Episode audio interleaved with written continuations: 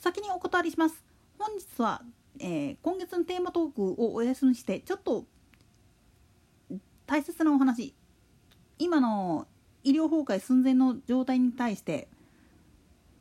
一部の SNS の中でちょっと誤解されてる人がいらっしゃるんでそこら辺の解説をやろうかなと思います。ただしあくまでも独断と偏見です。それでは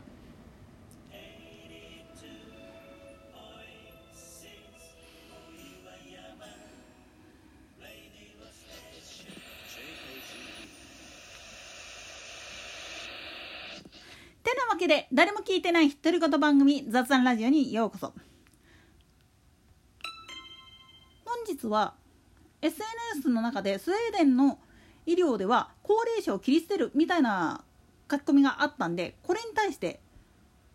それはすんごい誤解だよっていうことを言わせてもらいたいんですよ。もっと言ってしまうと日本の医療の方がどっちかというと海外から見るとおかしいんです。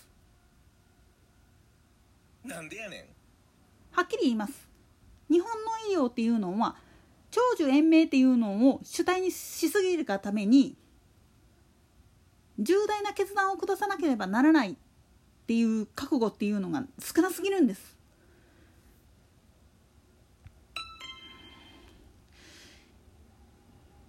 いわゆる寝たきりゼロだっていうふうに言われている北欧の医療事情なんだけれどもは何でかって言ったら無駄な医療をしないもっと言ってしまうと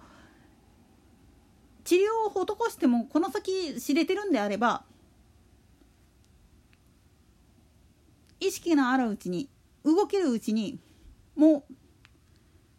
ピリオドを打つっていうことは認められてるからなんです。これ北欧に限らず大体そうですねあの欧州とかアメリカなんかでも一部州によってはあの認められてたりするんですよね。すごい難しいお話なんだけれども日本ではこれは自殺幇助っていうことになって医療機関でそういう尊厳死安楽死っていう選択肢を取ることっていうのは禁じられてるわけなんですよね。だから無駄に延命措置まあこんなことを言っちゃうとちょっとあれなんだけれどももう家族の気が済むまで治療を続けるっていう選択肢っていうのが好まれる傾向にあるんですよ。でも海外ではそういう考え方っていうのはどっちかというと少数派です。むしろ高齢者になって何らかのハンデができてしまってっていう場合は他に動ける人のために道を譲るっていう考え方があるんですよね。自分たちがいつまでもそこにしがみついてやってたって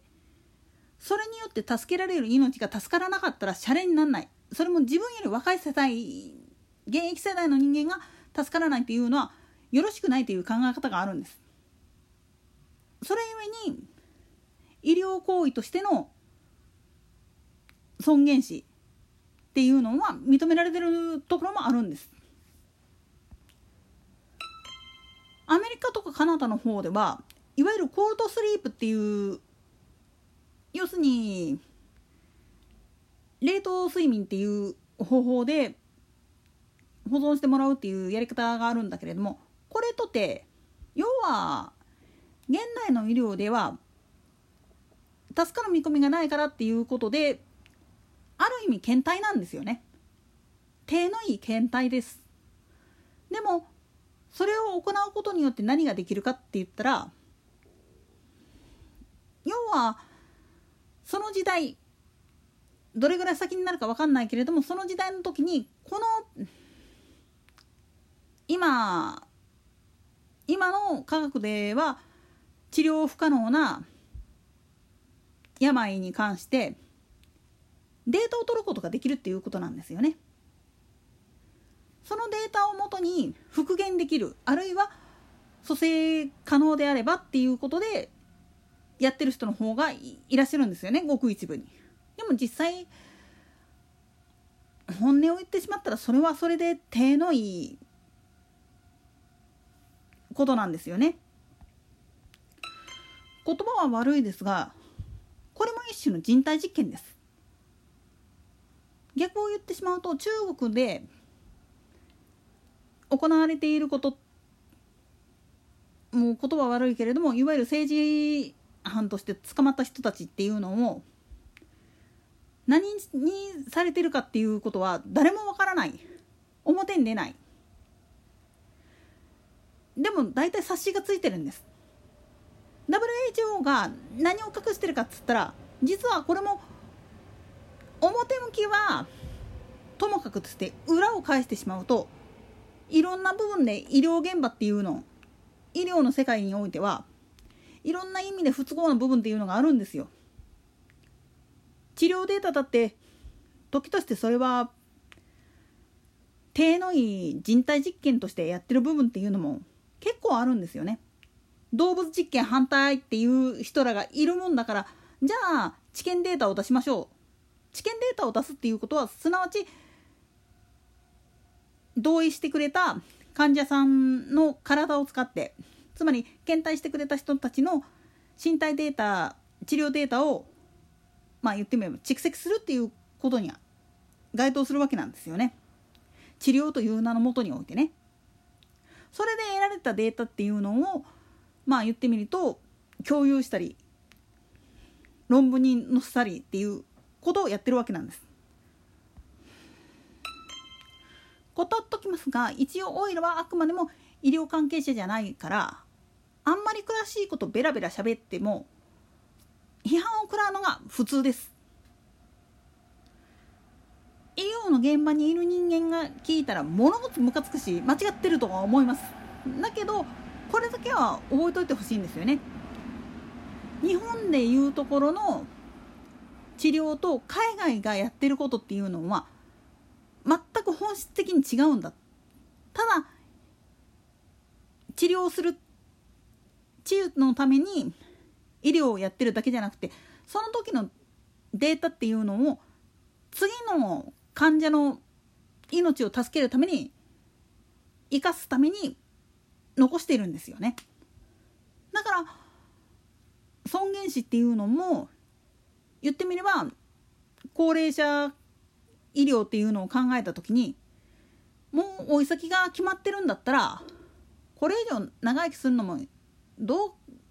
かなって思う人もいるもんだからあるっていうことを踏まえた上でちょっとあのー、批判してほしいんですよね。逆に言ったら日本のやってることの方がむしろ残虐なんですよ。高齢者に対してたくさん薬を与えてベッドにくくりつけてっていう方のあり方の方がむしろ残虐だっていうふうに思われるかと思うんですよね。それによって病床が結局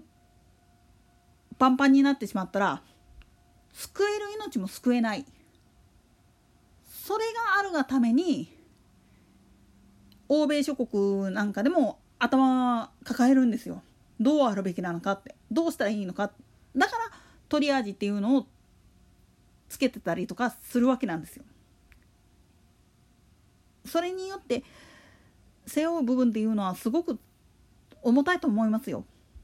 だから無責任なことは絶対に言っちゃいけないんです。特に諸外国の考え方っていうのは日本と違うんだよ。そこを踏まえた上での批判っていうのはやるべきだと思うんですよ。でもそういう考え方もあるっていうことを踏まえた上でやっぱりこれはこうあるべきじゃないのかっていう議論はすべきです。批判することではなくて議論をする。これすごく大事です。批判は簡単です。でも考える。考えて出した結論に対して責任を持つっていうのはすごく大切なことだと思うんですよね。まあちょっと重たいテーマをやりましたがいかがだったでしょうか？